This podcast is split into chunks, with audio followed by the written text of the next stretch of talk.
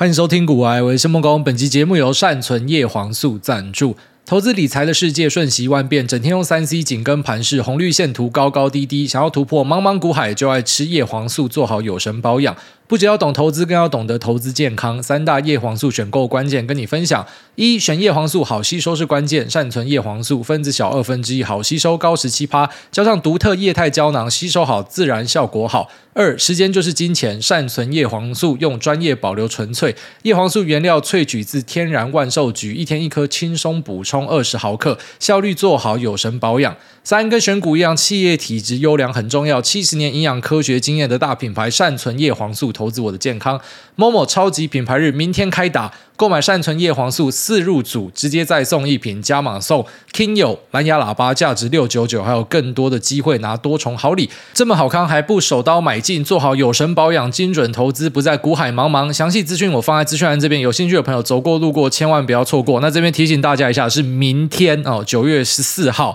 那这个福利才会开始，所以呢，如果你对这个产品是有兴趣的话呢，静待明天，然后在我们资讯栏。这边去点连接，在明天我给所有需要的朋友们。好，那早上把苹果发表会给补完了，因为昨天晚上都在打电动，所以没有时间看。然后到今天早上起床的时候呢，然后赶快把它看了一轮啊，稍微去了解一下苹果将有什么样的新的东西。那苹果的发表会一般我会看顶规的东西啊，就是我不太看入门款，因为入门款一般来说就是可能过去的顶规。拔掉一点设备，调整一下就变成现在的入门款，所以一般我们就会直接去注意，呃，像顶规的手机，因为它是呃价格非常的高昂，所以它是卖给那种对于价格敏感度不高的人，或者是可能有点盘的人，那可能就像我自己，就是我专门去呃买，可能每一代顶规不一定每代都会买啊，就大概一两代就会买一次。那所以呢，呃，他会把很多新的科技配备跟一些所谓的黑科技，然后全部都塞到顶规去，所以我们一般就是会去看顶规有什么样的东西，那还是我们很在意的一个点。那昨天是因为比较忙啊，所以没有办法昨天晚上看，在打电动。那跟大家提醒一下，就假设你有玩 Starfield 的话，到二周目之前，就是你刷完第一轮的主线任务之前呢，千万不要去解旁边的有的没有的东西，什么去把你的飞船弄得很帅，或者说去把 Outpost 经营的超酷的，因为你全部要重来。哦，我就是妈的掉入这个坑，干超不爽的。希望他可以改一个模组，把东西移过来。因为我现在到二周目，我就发现说，妈的，突然一瞬间全部都要重来，有一点不爽。但呃，反正进入二周目之后，整个生活会简单很多了。因为一开始会有点那种叼住，你想赶快把它破完，所以就会花很多时间在打电动。然后到二周目呢，可能时间就会稍微空出来一点，所以我觉得也好，好像说在过去的一两周，整个人妈的掉进去精神时光屋，然后现在才突然走出来的感觉。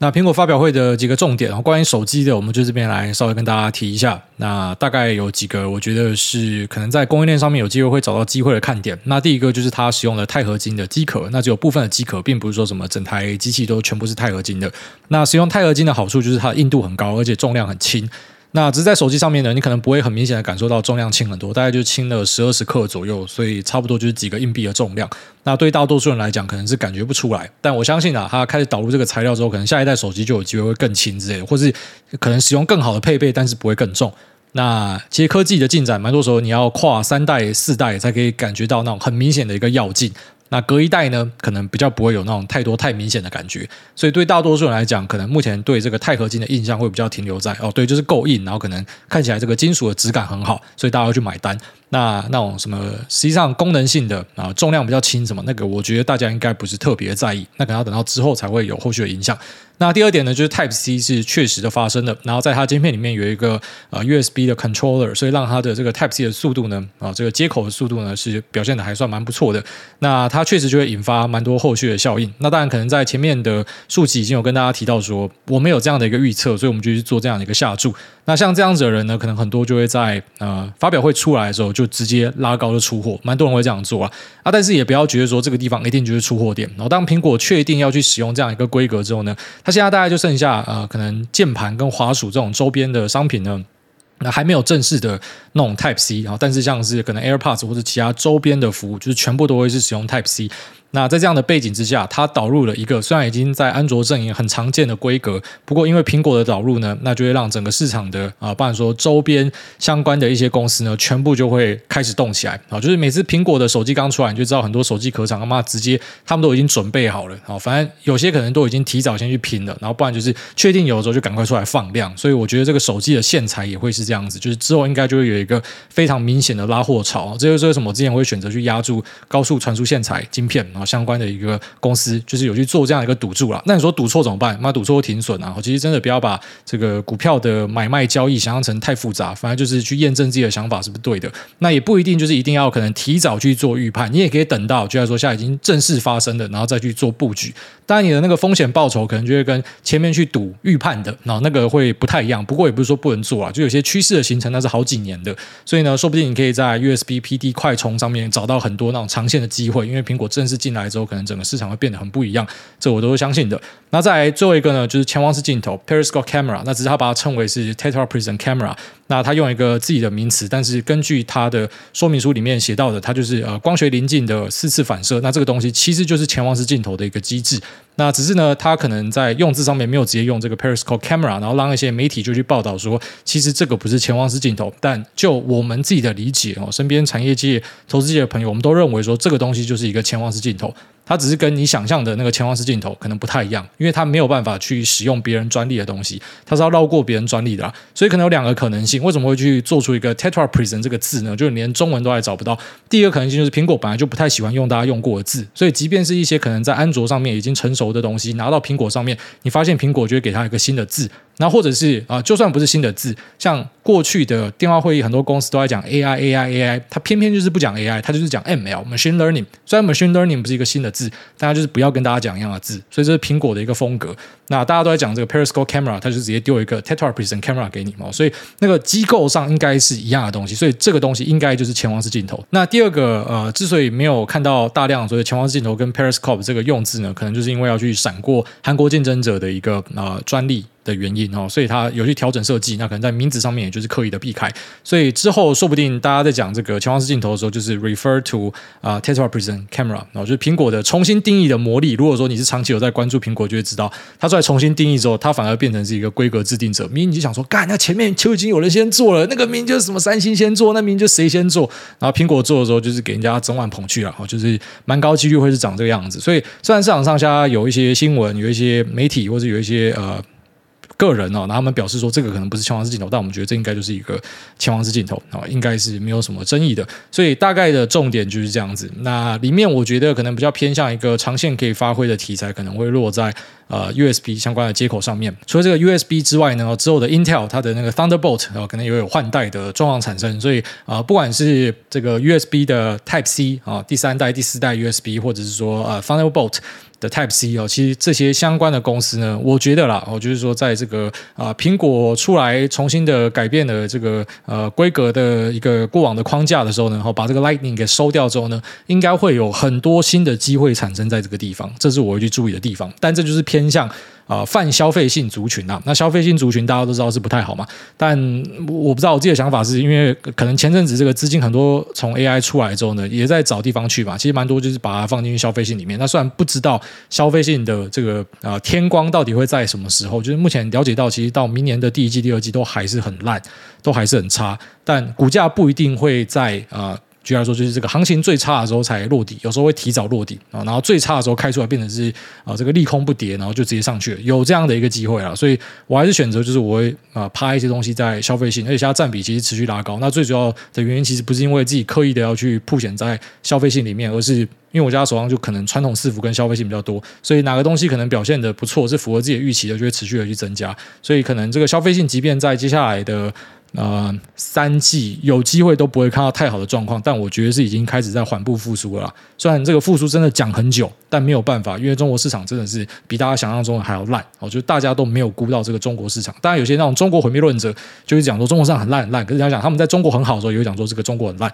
所以一般我们不会去啊、太纠结在那一种就是已经有很强的定见的，我们会去观察可能一些啊、公司他们给你的指示，因为大家来做生意的嘛，他们不有太强的定见。那他们可能就会比较会弹性的去为了这个市场调整。那当然，其实各有各的好坏啦。弹性为市场调整，就是可能有时候会做过头，或者说做不够。那现在看起来，我觉得那这些公司都已经有意识到说，中国这边的表现可能没那么好，所以其实那个库存是持续有在调了。就是我不觉得后面会有更悲观的状况出现哦。即便说中国的消费没有复苏，但不代表那库存就会持续的在往上堆。其实我是看到有很多公司的库存趋势是持续往下降。那只是当然，有些公司它最大的问题是它库存堆在那边。那呃，你知道电子产品它是可能会放到坏掉的。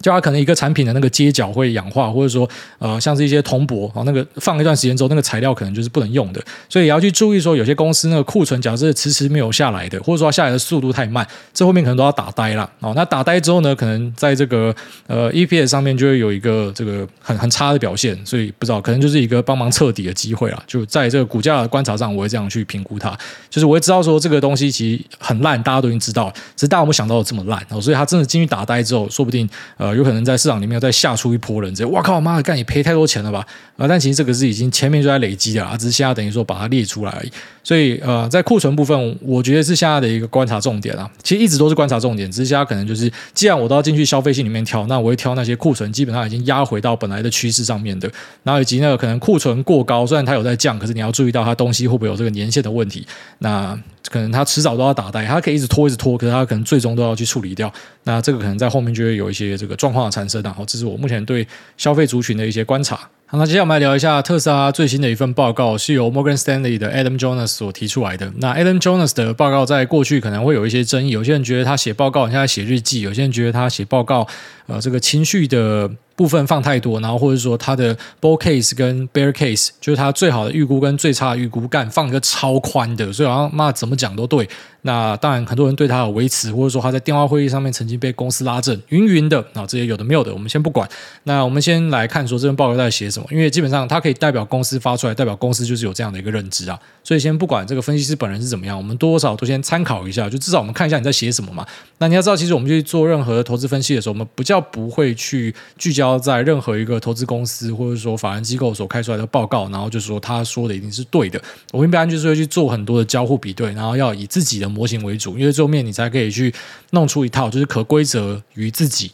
并且是可以修正的一个成长的模式。就举例来说，如果你全部都是依赖别人的报告的话，那你知道这个报告就是很长位置上修下修上修下修，所以你永远都是跟在人家屁股后面，那可能就是不太好的事情。所以我们就是当一个参照啦，然后来了解一下他这份报告到底讲了什么样一个东西。那这份报告的主轴就是围绕在 Dojo 超级电脑可以为特斯拉带来的一些变化，所以它模型最主要上修是在 Network Service 跟 Mobility，好，上修了八十六趴，就是说占它这次整体的上修的份额里面八十六趴。那 Battery 的部分上修了十四趴，所以其他其实是没有太大的改动。简单来讲，就是它去压住说 Dojo 超级电脑会为特斯拉的无人驾驶跟网络服务相关的内容呢带来很大的一个业绩的提升。那我们先稍微来介绍一下 Dojo 哦，虽然我们过去已经讲过了很多次，但是因为有新听众的加入，还有一些人可能就气氛仔随便听一听，所以我们就快速的复习一下。D O 九超级电脑的底层呢是 D one 晶片，那二十五个 D one 晶片做成一个 Tile，六个 Tile 做成一个 Tray，两个 Tray 做成一个 Cabinet，十个 Cabinet 做成一个 xal parts，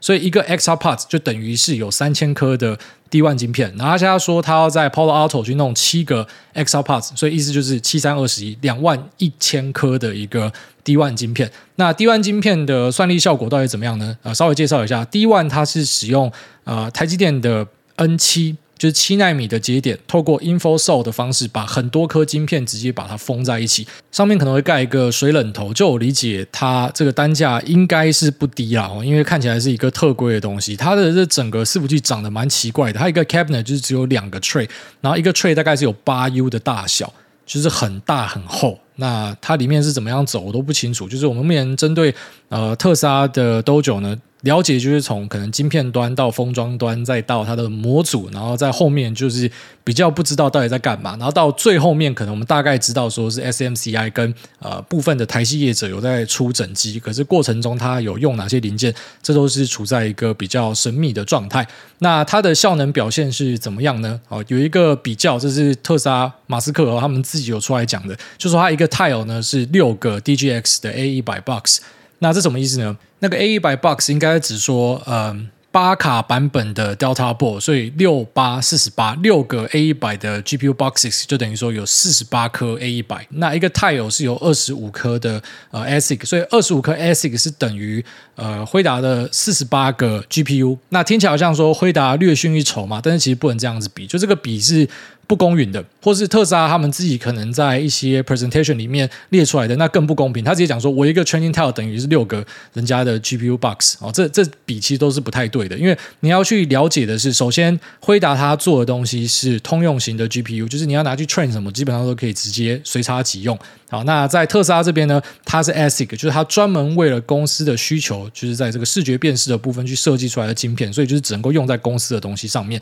但是也因为它可能是比较针对视觉相关的一个应用，所以它去跑视觉相关的一个呃跑分跟使用上呢，可能就会是优于 GPU，因为毕竟它是 ASIC 嘛，它就专门是设计来做这个的，所以你拿你的 ASIC 去比人家 GPU，其实是不公平的。你应该是要拿你的 GPU 去比人家 GPU，哦，那如果是一样是 ASIC，你是做影像的 ASIC，应该去比另外一个做影像的 ASIC，那这样跑出来的这个呃功耗啊，或者说效率啊，才是比较公允的，我是这样认为啦。所以有些人会拿说一个 Training Tile versus 六个 DGX A 一百，或者说二十五个 D1 versus 四十八颗呃 A 一百 GPU，这其实是不太对的，就是我认为是不公允的比较方式啊。但总之你就知道说，其实他去设计 ASIC，它不单只是因为可能像他声称的哦，就是我可能拉不到。H 一百其实有拉到了，现在大概就是一万颗的 GPU cluster 在公司里面去做训练。那除了这个，它本身就是会去拉一些通用型的 GPU 来用之外，它自己的 ASIC 它其实会到明年才会开始有比较明显的一个加速 ramp up。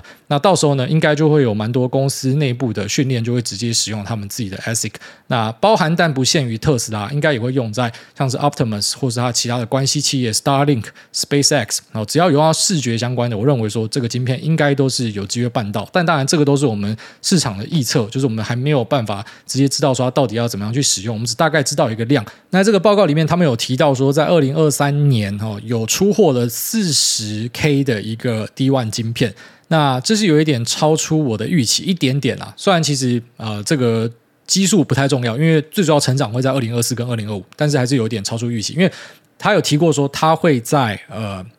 Palo Alto 那边去搞七个 ExaPods，所以七个 ExaPods 就是两万一千颗 D1 晶片。那他拉了四万颗晶片，代表说他一定在其他地方还有额外的资料中心的建置。那在明年跟后年的部分呢，呃，经过一些 channel 的 cross check 呢，我认为啦，哦，就是应该会落在明年大概是八千到一万片的一个呃出货量。那八千到一万片大概是约等于。差不多四十到五十万颗的一个 D1 晶片，然后到二零二五基本上是没有能见度的。但是中国这边有些分析哦，当然这可能不一定 Google 得到，但是我们看到一些资料有写到说，它给出了甚至是到百万颗以上的量。那这个我是比较打一个问号啦，因为目前特斯拉的晶片应该是以自己啊、训练自己的东西为主。那虽然我之前有猜过说他应该会把他的一些算力拿出来卖，但是在没有看到之前，这都是我们的预测而已。那不过呢，如果说中国这个说法正确的话，那他势必是一定要把这个东西拿出来卖，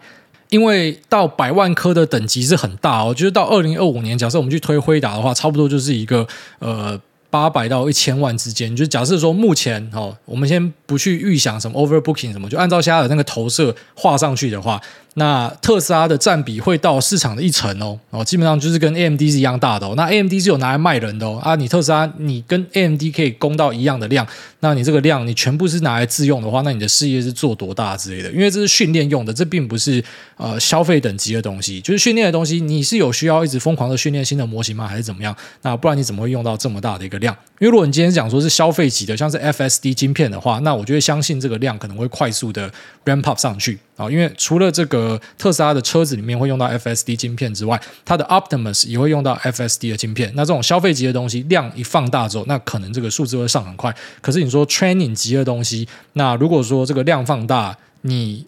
不拿出去卖的话，你自用可以用到什么样的程度？好，所以要么就是中国这个数字真的是他妈给太高了，要么就是可能他真的有一些盘算，他没有跟你讲，但是八九不离十就是要把这个东西拿出来卖，不然你拉这么大量，你要冲安小。那在这个 Network Service 的 Morgan Stanley Model 里面呢，啊，我们有注意到一个还蛮好玩的有趣现象啊，就是当然我们要去拆解说啊，你说这个特斯拉的网络服务，那网络服务到底是哪些东西嘛？我看你是怎么样算的嘛？那它里面有一个 Other 超怪，就是 Other 的占比是五十三趴。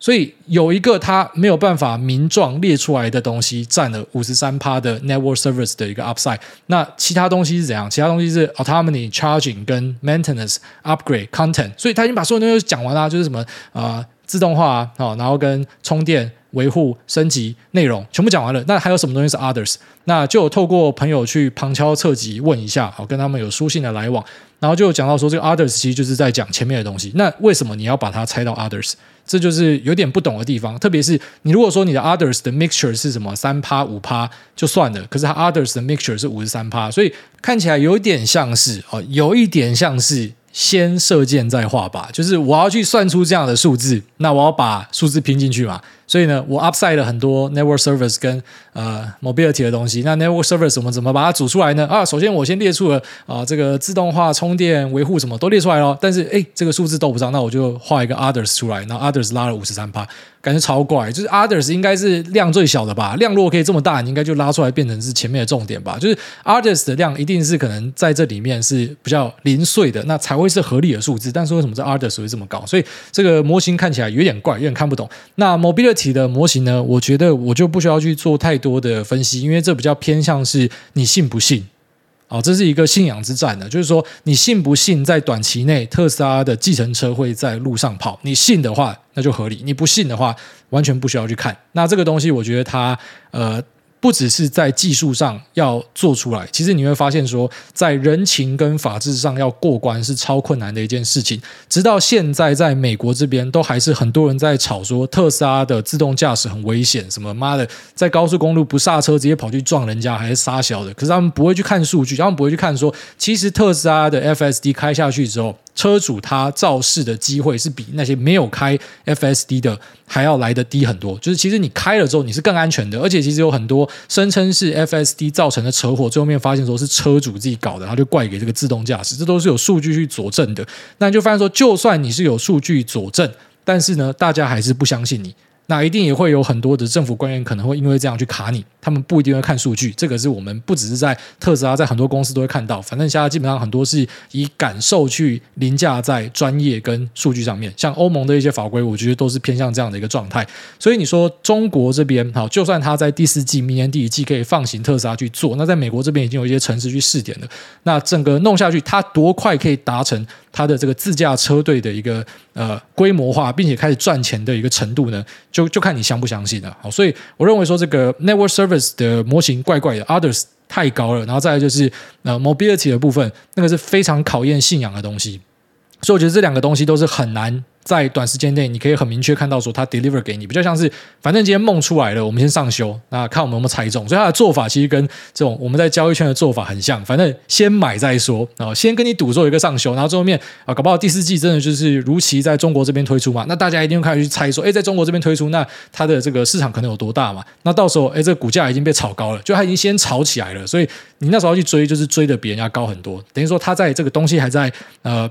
因为那种不清楚、模糊的状况之下，他先去上修，即便这个模型可能看起来有一些漏洞，但不管它是有点像先喊再讲啊。只是我不知道，可能专业的机构原来也可以这样子搞，这个是比较罕见的一个东西。就是它里面的一些数字真的怪怪的，然后人家写进去问他，呃，问回来的东西也是怪怪，就是基本上是等于没有回答到问题啊。好，所以呢，整体来看，我觉得呃方向上认同，就是我相信说，Do 九超级电脑可以帮特斯拉带来非常多的附加价值。我这次有没有跟大家聊过？就是不管你是要租别人，还是说你要加速你的 FSD 发展，这个我觉得都是很好的。但是我没有那个胆识。也不敢想象，那画面太美哦。即便我也是多军，但是就像是可能前面人家在喊回答喊很屌的数字，或是加特斯拉，妈，他那个预估数字喊到很屌，我就会觉得哪里怪怪的，你知道吗？所以有点像是说，可能有些人会觉得说，哎，你很靠背，你明明就是多军，人家那边吹喇叭的时候，你又要出来跟大家讲说，哎，不一定这么好。就是我会觉得。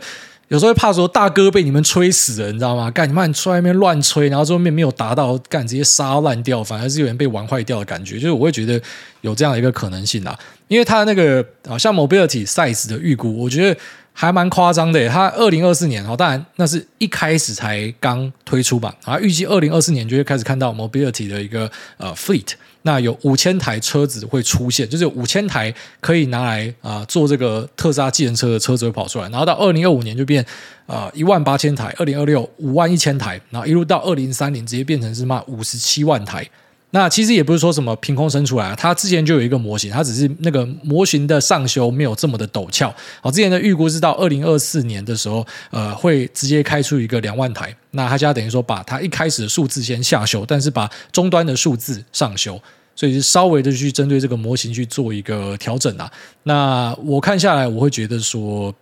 嗯，不知道，就是。有一点太乐观，有点太乐观了。当然，这个东西可能等到，就像说他真的去试点之后，广受好评，说不定想法就改变了。但是现在你就会觉得说，因为我还没有办法看到那样的一个可能性嘛。我觉得说他可能在某几个城市哦跑得超级好，广受好评，那也没有太多的靠背，就是一定会有人出来他妈嘴个两下，就像是一个新游戏出来，一定有人要故意出来然后显示自己他妈多屌，先嘴个几下之类。可是呃，如果你发现说这个销量持续都有在上去，就代表我跟你讲，其实很多时候我会。就是有点像这种，我们去看一些那种什么音乐秀什么的，有有两种评比方式啊。其实我不是要相信销量的评比方式啊，就是我不太相信所有评审啊。那评审除非妈你自己会唱，那 OK，我听看看你会怎么讲。可是有些评审就是。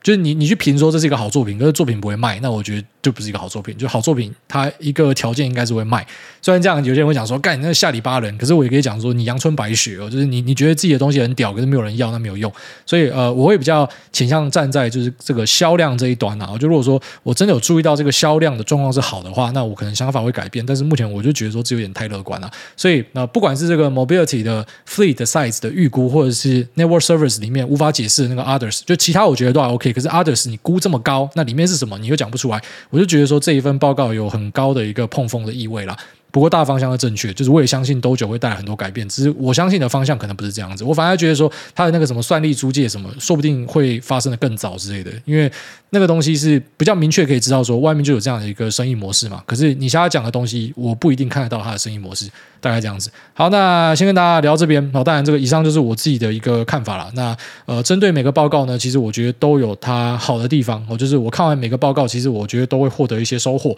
那像这一份报告呢，就是等于像是验证，哎，至少我跟法人想的是差不多，就是我们知道说 Dojo 电脑它真的是一个有搞头的东西。那即便可能我们推导出来的方向不一样，可是还是有一点那种信心加持的作用啦。所以这边稍微跟大家分享一下。好，那这期节目先到这边，我们接下来进入 Q 的部分。第一位酸民的声音，他说：“为什么我要进棺材了？”注意安康前阵只搞到你头上的诈骗仔，不是整坨被你告了吗？有后续吗？请问诸位有观看运动赛事的习惯吗？小弟时常因为运动场上运动员的拼战精神，或是背后故事弄到感动泛泪鼻酸，也是一个情绪抒发的好方法。最后希望酸民的声音不要进棺材，我会持续精进工作技能知识，日后能够向您分享更多必思的资讯，不求回报，只因为免费仔持续累积 ETF 部位，最近股息在投入越来越有感。挂号零零八七八持股往年。均席六万迈进，挂号初步目标都是因为您爱您。好，那我也爱您。好，那后来就让律师处理了。就是你们蛮多人其实很想看到血流成河，就是一直都有人来问我说，那到底怎么样处理那些人？反正就让律师去处理。那基本上我不太会让大家看到那种什么，我要全面对战，我要在我的粉砖跟人家宣战或什么的。因为我跟你讲，其实很多来搞这种负面声量的，他要的就是你的关注，而且他也直接写出来，他要的就是关注。而且最后面发现这个人是有精神障碍的，他一直声称他认识我的律师，我律师说根本不认识他。然后他说什么，他有一堆王牌律师，他的律师是勾二的律师，然后。什么？大家出来讲都可以好好讲哦。但是如果你真的要动律师，我也可以动。有什么？我律师王牌是勾二的律师，我跟你的律师很熟。那我律师完全不知道在攻三小，所以呃，该怎么样检举，该怎么样去处理，就让他们啊、呃、这种法界人士去处理。那我不会再为这样的东西增加曝光，因为我跟你讲，他们要的就是曝光，他们要的就是我多聊他，因为。我们的听众啊，就算假设我的听众都是很优质啊，可一千个里面至少还是有几个是白痴啊。那那种白痴去看的时候，他可能就真的会受骗，就是那种还会跑来问我说：“哎，这个呃邀我进群组的人是你吗？”哦，这种就是那种智商低落的。那很抱歉，就有些听众真的是这样子。可是我就坦白跟你讲，你们自己要小心啊，因为你们。嗯，一定要有人跟你讲这件事情，就是你脑袋不好。那如果说你去相信很多东西的话，你真的会把钱都输光。那这些人去看到他的东西，我觉得就有可能会被骗。哦，他宣称说他可以保证获利或什么的。哦，他的一堂什么加密货币课多少钱？我去上课，那你就恭喜你哦，准备要进棺材了。就是他们桌面就是一群一群的自救会了，所以我不会再去呃针对这些东西去评论，因为其实一直以来都有人会跑来问我。但是我觉得我去讨论这件事情，就是给这些人声量。那呃。一些社会上的渣子，或者说太小的，呃，我看不上你的东西，我觉得就不需要拿出来在节目跟大家分享。好，大概这样子。那知道自己的投资方向是怎么样，是很好的一个方向。然后，所以祝你一切顺利。下面这个 Jocelyn Low 他说五星吹捧。很多高阶主管也会做心理咨商，去找出自己的盲点。毕竟你的脑思路、记忆、感受，完全都是自己脑子里面发生的事情。除非自愿跟信任的人分享讨论，不然没有发现的事情，永远没有人可以去你脑子里面帮你发现。所以非常中立、不带个人评价的专业人士陪着你去整理。挂号不是改变自己的思路是很棒的事情。推荐国外搜寻陈永仪博士的访谈跟节目。然后非常感谢你的推荐。那这也是我很相信专业的一点啊，就是我觉得有一个专业的人可以帮忙引导是很棒的事情，这也是我走的一个方向。好，下面为这个呃，他看起来是要认真留言，可是他不小心要四星了，不好意思，我们这边有制约，就是你是一星的，你是来踢馆的，你是怎么样，我就是不会去念你，因为我们有很多这个。其他听众要照顾了哦，所以有一些那种基本的制约要做到。下面这个，请问我是好癌宝吗？他说：“诸位可以帮我平反吗？”女友说我打炮跟敲枪的时候都一定要听古癌，很怪。可以请诸位帮我斥责一下吗？请问诸位会不会去看 GameStop 事件改编的《笨钱效应》呢？预告看起来没有大卖空那样史诗感，是因为比较没有那么重要吗？那最后，因为小弟今年准备要跟女友求婚买婚戒，想问诸位，觉得婚戒要先用租的，后续再去跟他挑，还是想尽办法偷梁借为直接买好呢？祝诸位吃饱睡好，小孩不吵，爱您。好，那首先第一个就是尻枪要听骨癌，这可能。这个人要治疗，然后这可能真的要治疗。那第二个，呃，奔钱效应会不会去看？我我还不知道这个东西。那如果说呃真的有上有看到，会有兴趣点看看啦。那它确实跟大卖空比起来，规模小很多，是因为它就是去杀那些疯魔散户啊。那大卖空它。那个事件背景就是说，金融海啸、次贷风暴，那个杀到的是很多，他也不一定是在走投机，或者说想要干坏事的人，他也不一定是呃真的把杠杆开到超大那种摆明就在炒的人，他就是一般人，所以他影响的范围很大，所以当然他的那个后续效应是更大的。那再来讲这婚戒的部分，婚戒现在不是蛮多都可以直接，就像你讲的，先跟他借。压个钱在那边，然后最后面求婚成功再回来改嘛，其实可以去找看看那样子的，那应该是一个比较中规中矩的做法，就是也比较不会失误的一个做法了。下面这个飘忽不定，他说矮粉推推，以前小时候玩 MMORPG 总是能够乐此不疲，就算打一整天的怪只剩一个等级也很快乐。长大后现在玩游戏常常玩个两三天就弃坑，到底是现在的游戏不好玩了，还是我已经失去当年年轻的心了？诶，我觉得都有，我觉得都有，就是。好，但有时候我们去讲一些那种贵古贱今的东西，大家就会觉得说你是那种老 Coco 老还颠嘛。可是，就坦白讲，以前的游戏是真的蛮有诚意的。就以前的游戏，我可能花一千块买断，看起来我的第一次的开销是比较大，可是我就是买断这个游戏，所以大家都很认真去做一个游戏。然后像很多游戏是它就是免费给你玩，那有它的好处啊，那坏处就是基本上就是要让你一直去氪金。但当然，游戏公司本来就要赚钱嘛。可是最后面你就会发现，干你氪金的量那超大的，你搞不好其实花了几万块，然后你追求的就是那个卡面的变化。可游戏性呢，可能没有比就是你当年玩游戏，我花一千块，然后直接买下整套游戏的体验来的好。所以我是觉得现在真的是蛮多那种速食游戏啊。但是我尽量不去做这样的批评，是因为我发现你很常去贵古贱今，你就是一个老人家，真的是这样。就老人家的一个特色就是贵古贱今，什么以前东西多好，现在东西多烂。那每一个老人家都会觉得说，下一代没有比这一代好，甚至比上一代更差之类的。但是其实我的认知是，每一代都比呃上一代更好。那可能很多发展都是往更好的方向去。那只是因为我们现代的一些传媒会让你知道说，哦，现在很多人什么饿死街头什么，可是其实跟十年前、五十年前、一百年前比，现在的社会状况都是好很多的。所以一些艺术创作，就像说，像我很喜欢听摇滚乐，那我对饶舌呢不是这么有兴趣。我我在听的饶舌可能就是像阿姆这样子，可是你说像现在那种，就是一群黑人跑在，哎哦。哎，no no no no，哎哦，就是他们都会一直这样，no no no no，no no no，哦，刚刚我蒙你蒙蒙，就是他的歌很多这样子吧。那我就不喜欢，但是我也不会去说这不是好的音乐啊，因为我会知道说可能是我的情怀，就是我从小听的音乐是长那个样子，所以我就已经被定型了。就类似说你的胃口，其实很多时候是你从小就养成的，所以你觉得东西不好吃，那不是那个东西的错，是你不喜欢。所以我就是我不喜欢，但是我不会觉得说什么，哎，现在的游戏或者现在的音乐不好，可能就是说我们已经是。有一定年纪的人的，我们是活在过去的情怀里面。那像周杰伦一个访谈，我觉得他讲的就很有道理，其实他可以应用在很多东西上面。就是为什么你会觉得他的歌比较好听呢？因为那是陪你长大的歌，所以你在听情怀了，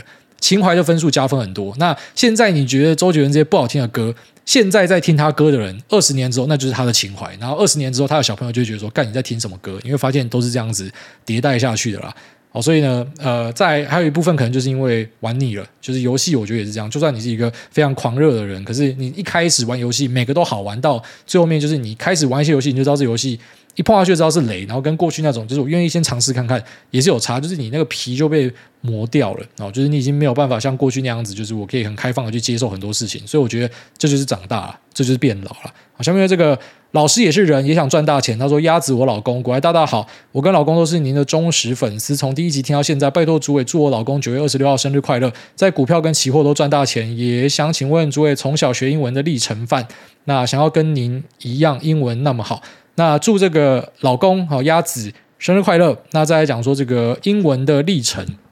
呃，我对我学英文的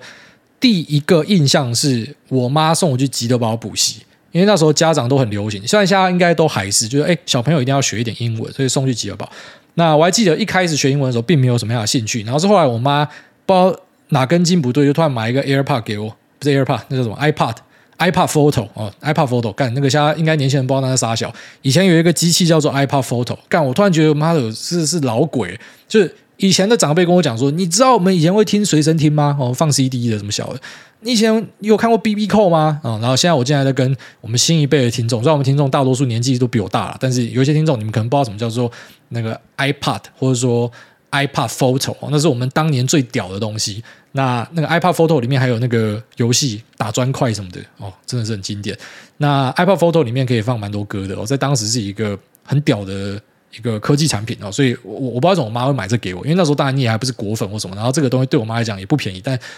可能是我刚才讲说，我想要听音乐吧什么的，然后就好就就买一台给我，就存钱就买一台给我。那买这台这个 iPad 之后呢，啊，这个 iPad 我不知道是预设还是说前面他有帮人家弄东西，那那个东西没有清掉，就里面有那个酷玩的专辑，虽然听起来有点那种戏剧化，但真的不是瞎掰，就里面有酷玩的专辑。所以就从那个酷玩专辑之后呢，我就突然发现说，诶，这些外国人唱歌很好听，那我就想了解说他们是在唱什么。那一开始都乱哼嘛，就像是那个什么 Go Go Power Rangers，你不知道它是 Go Go Power Rangers，就 Go Go Power Back Go 这边你就乱喊嘛，因为你只知道那是外文，你不知道，但是你想跟着哼，你就乱唱。所以一开始都是先这样子，那所以就试着去了解他在唱什么。所以我觉得音乐对我来说是影响非常重大的东西，因为我想要知道他们在唱什么。那我学英文很大的一个动机就是呃音乐。哦，所以因为音乐，因为一个你想知道的东西，我觉得可以类推适用在很多地方。你想要看懂 NBA 在讲什么之类的，应该很多人的动机都是这样子，就是他有一个有兴趣的东西，然后之后呢，就慢慢的发展起来。所以我的那个英文的考试什么，其实一直来都很不错。但是口说就是如同大多数的台湾学生，就是我不会口说。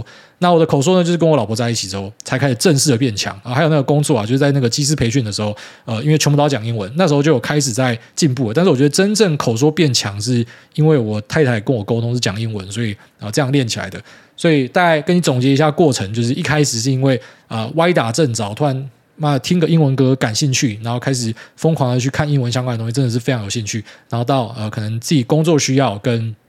呃交友跟谈感情需要，所以把口说也练起来，然后变成现在的一个形状。那其实我觉得英文练好是真的会帮你带来非常大的一个优势。就像我现在去看一些英文报告，其实我认为这个东西对我的。投资或者说脑袋的呃一些想法有有很大的改变，就是因为你看得懂英文，所以它让你的世界变得更大。哦，当然你也可以找到一些翻译的东西，可是不是每个东西都有翻译的。所以你假设会英文的话，变成你的那个触角就可以伸得更远了。所以我觉得，哎，好好的把英文学好，其实是一个蛮重要的事情啊。下面这个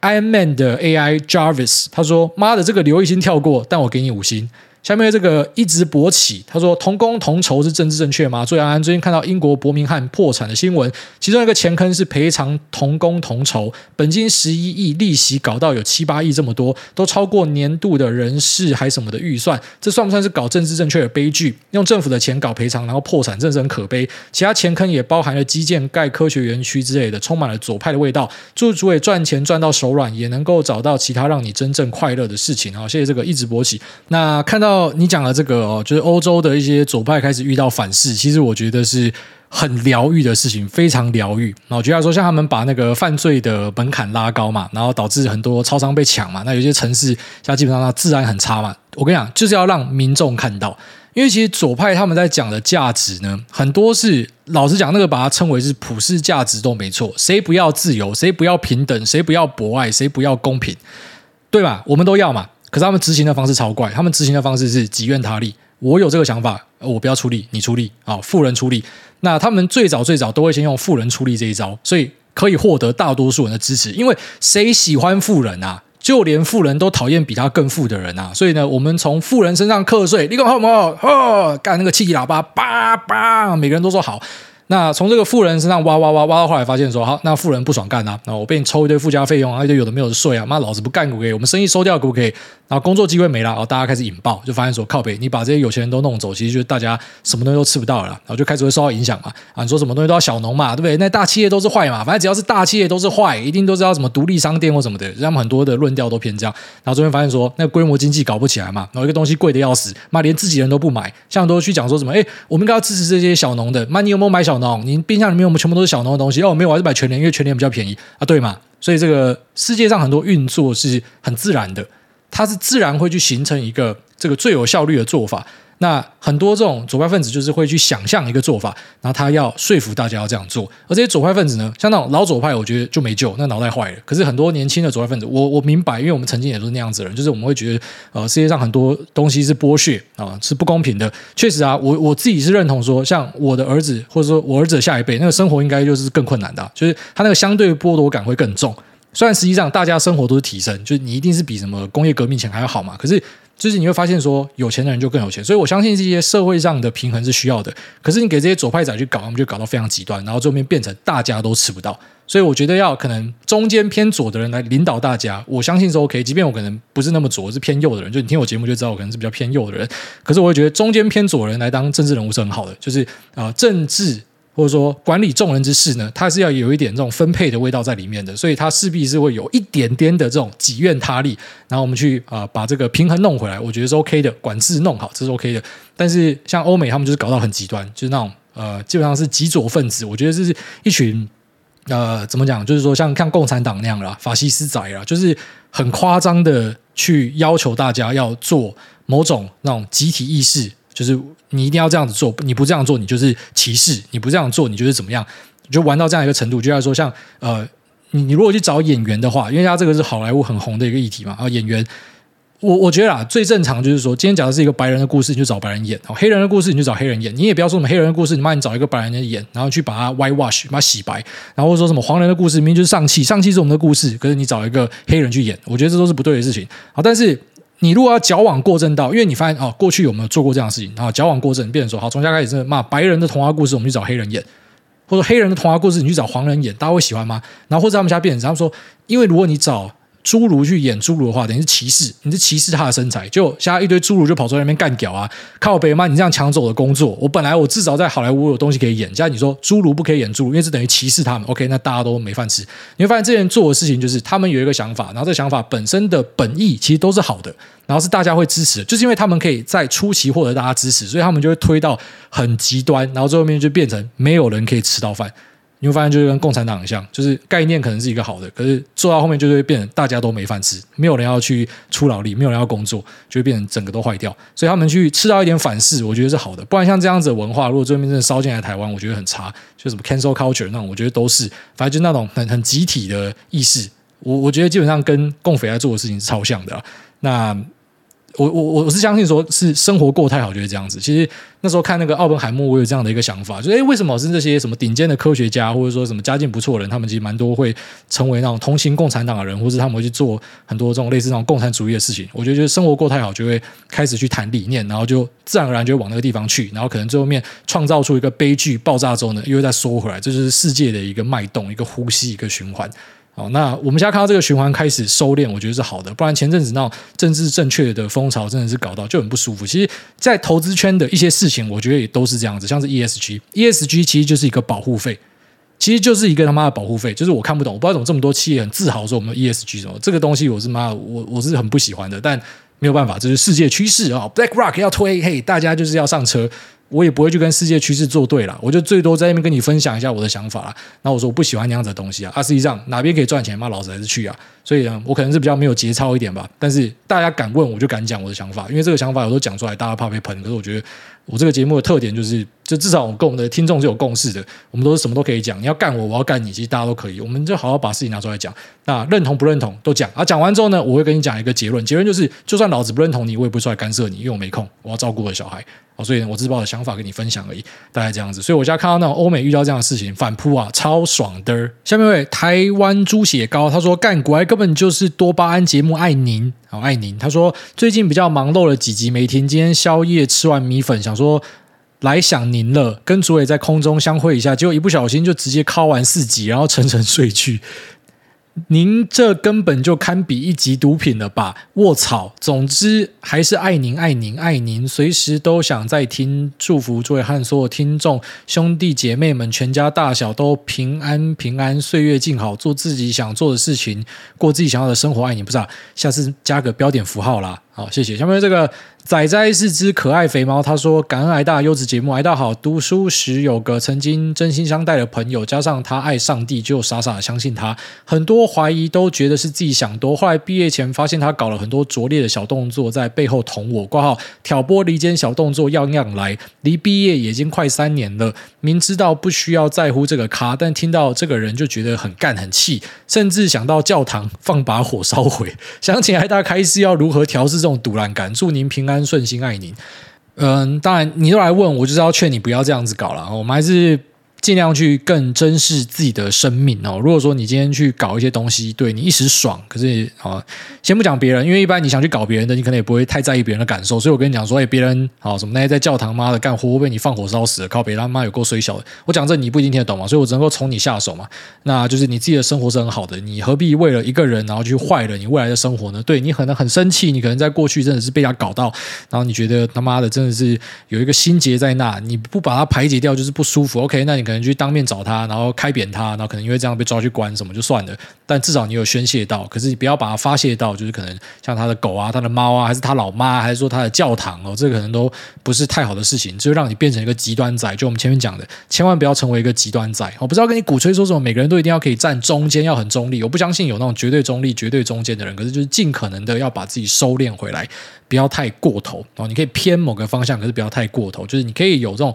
报复的心态，可是不要太过头。那你也可以选择说自己就是去忘怀掉这件事情，然后不要再让自己难受，可是也不要太过头，因为把自己逼到过头，我觉得心理上都会失去一些平衡啦。那你说这种呃拙劣分子傻傻相信他，其实讲白一点就是你遇人不淑啦。这种事情我们都会遇到，就即便可能大家听我讲话会觉得说，哎，这个家伙遇过一些事情，他应该到现在不会遇到一些衰小事啊，没有啊，我可能最近最近在一年前。又有一个遇人不淑的案子，其实你会发现，你一辈子都一直遇到，就是你错信一些人，你错判一些事情，但是这个东西就是久了你会习惯。好，其实你就会发现说，世界上很多人真的都是会让你失望的。为什么很多人最后面会走回家庭？是坦白讲啊，家庭不一定是一个最好的归宿啊，可家庭真的相对之下比较不会去背叛搞你的东西。为什么很多人最后面都会回归家庭？我觉得主因是这样子。那朋友之间呢，很多时候为了利益，这利益不一定是金钱，有可能是你们喜欢的同一个男生，或是你长得比较漂亮，你长得比较帅。妈，你有没有遇过这种事情？你长得比较帅，要嫉妒你，要去搞一些东西。很多时候是嫉妒啊，或是一些就人呐、啊，人真的是有人的地方就有江湖啦。所以，呃，你要知道说，你就遇到很多这样的事情。如果你每个都想要去干大的去报复的话，你这辈子就是活在仇恨里面，不太好啊，真的不太好，因为你就会错失很多人生中真正的好事情啊。你不是生下来仇恨的啊，听得懂吗？下面这个。八六年次电子业业务，他说采购说今年都没有需求。注意安安，平常在家跟 Lisa 都是讲英文还是讲中文呢？会不会因为有小孩在家，怕小孩没有办法同时适应多种语言，所以在家都讲同一种语言呢？例如有小孩的时候就规定只能够讲中文之类的。谢谢癌大爱您，我也爱您。那在家都是讲英文，那我跟我小孩讲话我会讲中文，他跟小孩讲话他会讲俄文，所以我的小孩家灌太多软体，那变成他有一点卡档哦，就是。呃，我有听老师讲啊，说这其实蛮正常，就是小朋友假设有学太多语言，他会比一般小朋友慢一点。那确实他是这样子，就是他听得懂，可是他就是不会讲，因为他语言太多了。那你说我有没有想过要去做这样的调整？其实我是有想过，但我后来觉得这样不太好，因为呃，之前跟大家分享说，我呃岳母的男友就是那两个小朋友的爸爸，其实就是这样子。他在家他很严格要求说，他的小朋友只能够讲意大利话。那如果你不讲的话呢，他甚至会有一些。暴力的威胁，你知道在欧洲其实是很大条的哦，他这东西讲出去，其实真会出事情的哦。但他就是严肃到这种程度。那像那个妹妹，就是发展的稍微慢一些啊，她可能在那个阅读上有一些障碍。那他爸爸就会归咎于说，是因为你在家讲俄文，那他看俄文卡通，那甚至怪到我身上，什么因为什么孟工跟他儿子来，妈一个盯上一个苏许，干你娘，他是这样讲，他说因为这两个妈还完全讲错，靠北妈，你要讲就讲臭豆腐，妈盯上是香港的，干苏许是日本的，他说啊一个盯上一个苏许，然后还讲话，然后就让他的小朋友，我我知道他的那个。生气在哪啦。虽然我被他歧视到，我也不爽啊，可是我我知道为什么他会这样生气，所以虽然不爽他，然后跟他的那个隔阂已经产生，但是我也不会这样去怪他。就身为一个父亲，他看到自己的小朋友可能呃卡住，他就会想这样去想，可是他也不会去想说，觉得像哥哥干，他就是每个语言真的都会。他也是一开始慢了一些，可是后来就全部都会。所以嗯，当然这个每个家长可能有自己的规划啦。那我就是看过这样的人，所以我知道说，假设我限制我小朋友只能够讲中文，那我就变得跟他一样了。就我不希望这样子，所以我还是希望说我的儿子可以好好学。那当然，如果说最后面真的有卡住的话，那势必是要采行一些措施。但是我会非常小心，因为我知道说你讲的一些东西可能会让你的太太不舒服。她已经这么远嫁过来，然后你说，哎，不准讲你们俄文，不准讲西文，或者不准讲你会的语言，那我认为这不是一个太好的事情啊。所以其实我也是有顾一点我太太的感受。那我是相信说小朋友是很聪明的，应该是可以学起来，没有什么太大的问题。好的，差不多时间到了，就是我们家经常都压在五十分钟之下。那爱您，好，祝大家一切平安健康，拜。